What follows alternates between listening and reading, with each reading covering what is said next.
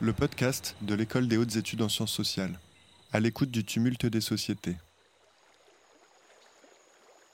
Aujourd'hui, embarquons sur la rivière du Haut-Oyapock avec Jean-Michel Baudet, ethnomusicologue spécialiste d'Amérique du Sud, et ouvrons grand les oreilles.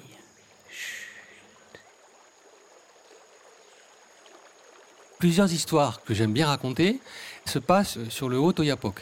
C'est un fleuve qui fait la frontière entre le Brésil et la Guyane. En Guyane, en langue créole, on parle plutôt de rivière, même s'ils se jettent dans la mer, comme l'Oyapock par exemple. Quand on va dans les villages où j'ai le plus travaillé et où j'ai mes grands potes avec qui on boit sans arrêt de la bière de manioc, il faut faire entre deux et trois jours de pirogue et remonter cette rivière. On part du bas du fleuve, ça s'appelle Somaripa, et il y a tout de suite après le démarrage des rapides qui sont très puissants et extrêmement dangereux.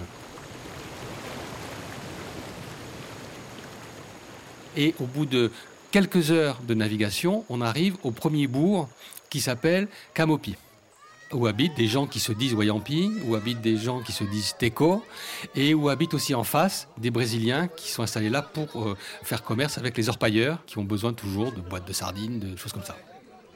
Et après, de ce bourg de Camopi, on repart et on a encore une journée ou deux jours de pirogue selon la hauteur de l'eau pour arriver à ce groupe de villages tout en haut de l'Oyapock qui s'appelle Trois.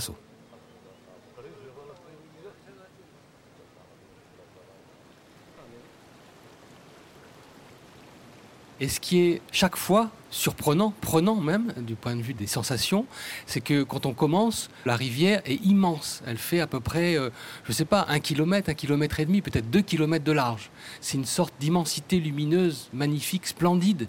Et la pirogue démarre là-dessus, perdue au milieu de cette immensité.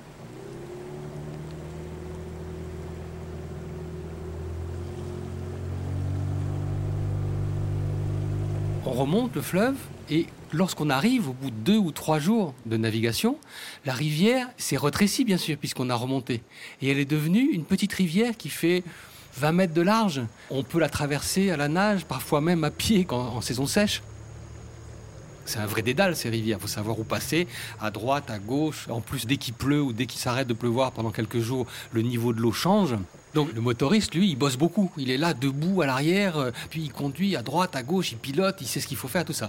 Mais nous, les passagers, on est assis, les fesses sur un, banc de bois ou en aluminium qui est un peu dur, et puis on est là pendant trois jours, il n'y a rien à faire, sinon prendre la pluie, puis prendre le soleil, puis prendre la pluie, puis prendre le soleil. La forêt se resserre autour de la pirogue, on se faufile. Il y a une sorte d'intimité qui se crée et qui se crée aussi par le son. C'est-à-dire qu'on est pendant deux jours, trois jours bercé par le moteur hors bord qui fait une espèce de, ronflement avec beaucoup d'harmonique. On écoute seulement ce ronronnement du moteur et puis derrière, quand ça ralentit, quand on s'arrête, le son de la forêt se rapproche.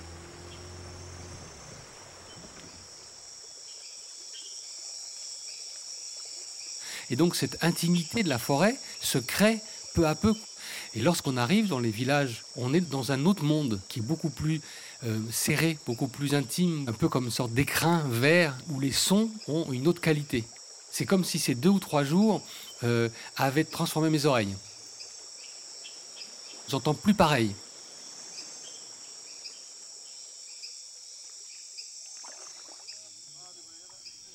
Parfois, on descend le fleuve lorsqu'on est à la pêche.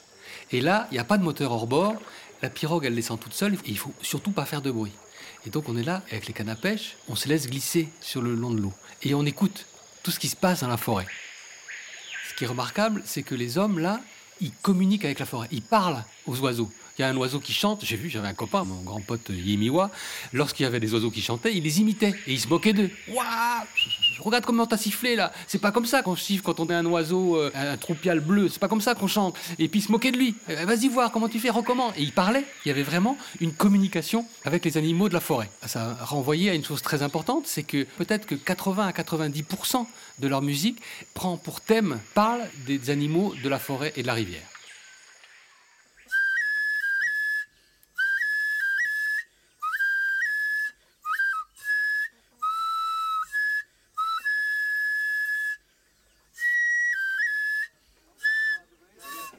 Une fois, je suis redescendu, je suis reparti de ce village-là.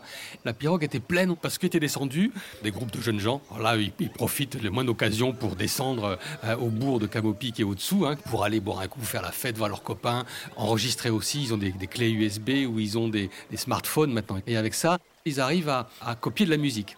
Et ça, c'est très important pour les jeunes gens. Ils montrent à leurs copains une sorte de réseau d'amitié par la musique qu'ils ont réussi à avoir. Quand ils remontent après, hop, ils passent ça sur des haut-parleurs avec un sound system pour montrer qu'ils ont un réseau de relations euh, son.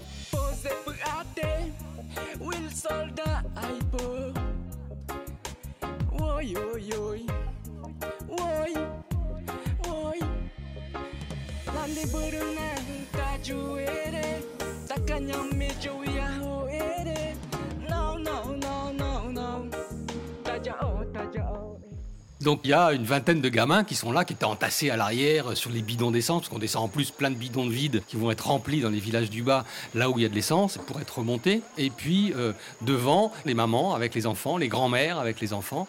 Et parmi ces grands-mères, il y a une dame que j'aime beaucoup, qui s'appelle euh, Aléoui. Aléoui était là, elle était assise juste devant moi, et elle passait son temps à désigner des choses. Il y a un geste pour désigner qui est très particulier. On désigne en faisant claquer les doigts comme ça, et je pense que ça peut être une image de la flèche qui s'en va. Et elle passait son temps à ça.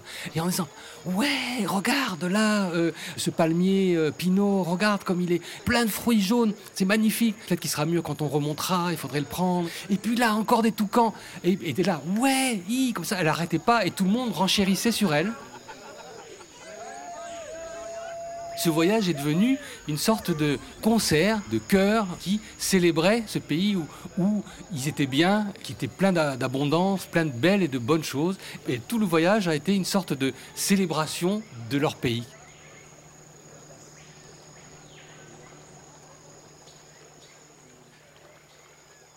Bruit de vent. Le podcast de l'École des hautes études en sciences sociales, à l'écoute du tumulte des sociétés.